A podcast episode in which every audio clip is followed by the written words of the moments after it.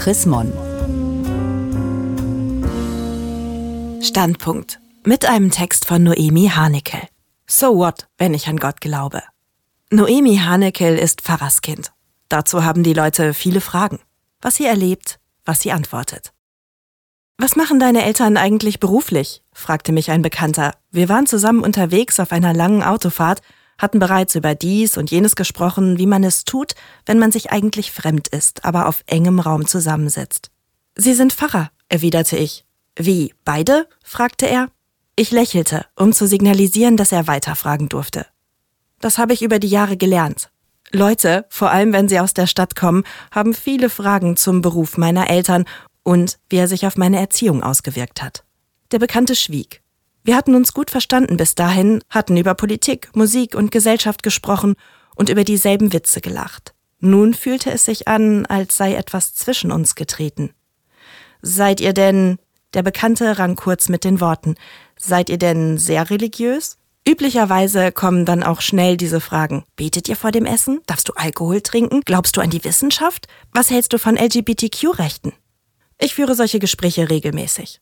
Und um dies vorwegzunehmen, ich bete nicht vor dem Essen. Ich trinke Alkohol und vertraue der Wissenschaft. Und ich bin gegen die Diskriminierung jeglicher Menschengruppen. Und dies nicht, obwohl ich in Pfarrhäusern aufgewachsen und in den Kindergottesdienst gegangen bin, sondern deswegen. Dass Menschen so kritisch nachfragen, hat leider berechtigte Gründe. Die Kirchen sind von Männern dominiert, in Teilen restriktive Institutionen, die Kinderschänder schützten und mancherorts bis heute schützen, während sie Nächstenliebe und Seelenheil predigen. Das gilt stärker für die katholische Kirche als für die evangelisch reformierte, der meine Eltern angehören, aber besonders kirchenferne Personen unterscheiden da nicht mehr groß. Und konfrontiert mit all diesen Vorwürfen frage auch ich mich oft, ist die Kirche nur noch etwas für die ganz fromm? Mit dem Leben im Pfarrhaus konnte ich mich nie anfreunden. Ich bin in einer Altbauwohnung in der Stadt aufgewachsen, wo man die nächste Kirche zwar hören, aber nicht sehen konnte. Und bis ich neun Jahre alt war, interessierte mich der Beruf meiner Eltern nicht. Aber dann zogen wir aufs Land, in ein kleines Dorf im Berner Oberland, wo meine Eltern eine gemeinsame Fahrstelle antraten. Die Kirche stand neben unserem Haus, der Friedhof schloss sich daran an. Mein Bruder und ich hießen nicht mehr wie früher Tobias und Noemi, sondern waren die Pfarrers. Waren wir bei Schulfreunden zu Besuch, kommentierten die Eltern unsere Tischmanieren und freuten sich, wenn wir schlechtere Noten schrieben als ihre Kinder. Es war, als müssten wir eine Art moralische Messlatte setzen, an der sich alle anderen Kinder zu orientieren hatten. Ein seltsam hoheitlicher Status, in den wir da reingerutscht waren. Mit Religion und Glaube hatte er wenig zu tun. Vielleicht ärgere ich mich deswegen heute so über Menschen, die mich auf den Beruf meiner Eltern reduzieren. Ich möchte manchmal am liebsten rufen, so what, wenn ich an den lieben Gott glaube. Ihr feiert doch auch alle Weihnachten. Und dann diese sinnsuchenden 20-Jährigen, die über den Jakobsweg pilgern, ohne eine Ahnung davon zu haben, wer Jakob eigentlich war. Alle erwarten von mir, dass ich weltoffen und tolerant bin, aber wer ich sage das Wort mit G. Ich erkläre meine Glaubenssituation bei uns zu Hause gern so. Wir sind natürlich spirituell. Ich glaube an Gott, an ein Universum, ein Schicksal, wie man es auch immer nennen will. Meine Mutter nennt es Urvertrauen in das Gute. Meine Eltern haben einen literaturwissenschaftlichen Zugang zur Bibel. Damit meine ich keine emotionale Distanz. Die Bibel war für mich als Kind eine Art Märchenbuch. Manche Geschichten waren brutal, manche witzig, andere traurig. Ich mochte Mose, der das Meer mit seinem Stab teilen konnte, und Jona, der von einem riesigen Fisch verschluckt wurde. Und die Geschichte meiner Namensvetterin Noemi, die sich auf eine lange Reise begab. Wir diskutierten oft darüber, warum etwas so und nicht anders aufgeschrieben worden ist, welches Wort im hebräischen Original an dieser Stelle steht und wie das den Sinn der ganzen Geschichte verändern könnte. Ich hatte viele Fragen an die Bibel, aber die hatte ich auch an Harry Potter und meine Eltern taten ihr Bestes, um mit mir nach Antworten zu suchen. Und ja, manchmal beteten wir zu Hause. Aber nie vor dem Essen. Dafür fehlte uns allen die Zeit und die Geduld. Mein Bruder und ich haben unserer Mutter inzwischen verboten, beim Spielen zu beten. Wann immer sie eine Sechs würfeln muss, richtet sie ihren Blick zur Decke, schüttelt den Würfel in ihrer Hand und sagt, lieber, lieber Gott, hilf. Ich weiß, wie harmlos und absurd das wirkt, aber sie gewinnt fast jedes Mal. Wenn ich heute bete, dann meistens in Form einer Meditation.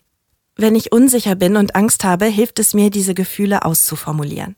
Wenn ich besonders glücklich bin, dann möchte ich manchmal Danke sagen für das Leben, das ich führen darf. Dass ich all diese Gedanken in die metaphorischen Hände einer guten Allmacht legen kann, finde ich tröstend. Während beten für viele verdächtig klingt, scheint Englisch pray cool zu sein. Hashtags, die mit Pray for beginnen, sind gerade unter jungen Leuten beliebt. Es folgt meist ein Ort auf der Welt, wo gerade etwas Furchtbares passiert ist, eine Naturkatastrophe oder ein Terroranschlag. Ich verstehe den Wunsch, Solidarität zu zeigen, und wer einen solchen Hashtag postet, hat das Gefühl, etwas Gutes und Wichtiges getan zu haben. Wichtiger wäre es, den Menschen konkret zu helfen. Gläubige Weltverbesserer haben oft einen schlechten Ruf, weil sie schnell mit den hartgesottenen Missionaren früherer Jahrhunderte in einen Topf geworfen werden. Viele vergessen, dass auch Martin Luther King Pastor war. Sophie Scholl glaubte bis zu ihrer Hinrichtung an einen gerechten Gott. Und das berühmte Gedicht von Guten Mächten wunderbar geborgen schrieb der Widerstandskämpfer und evangelische Theologe Dietrich Bonhoeffer 1944 zur Weihnachtszeit in Gestapohaft. Die Menschen fanden im Glauben nicht nur den Halt, um finstere Zeiten zu überstehen, sondern auch die Kraft, sich gewaltlos für eine gerechtere Welt einzusetzen. 2020 sind in Deutschland 441.390 Christinnen und Christen aus der evangelischen und katholischen Kirche ausgetreten.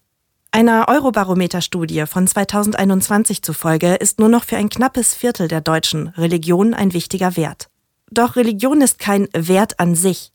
Religion verdient sich diesen Wert erst, indem sie sich für mehr Frieden einsetzt. Die Kirche ist nur Kirche, wenn sie für andere da ist, schrieb Dietrich Bonhoeffer.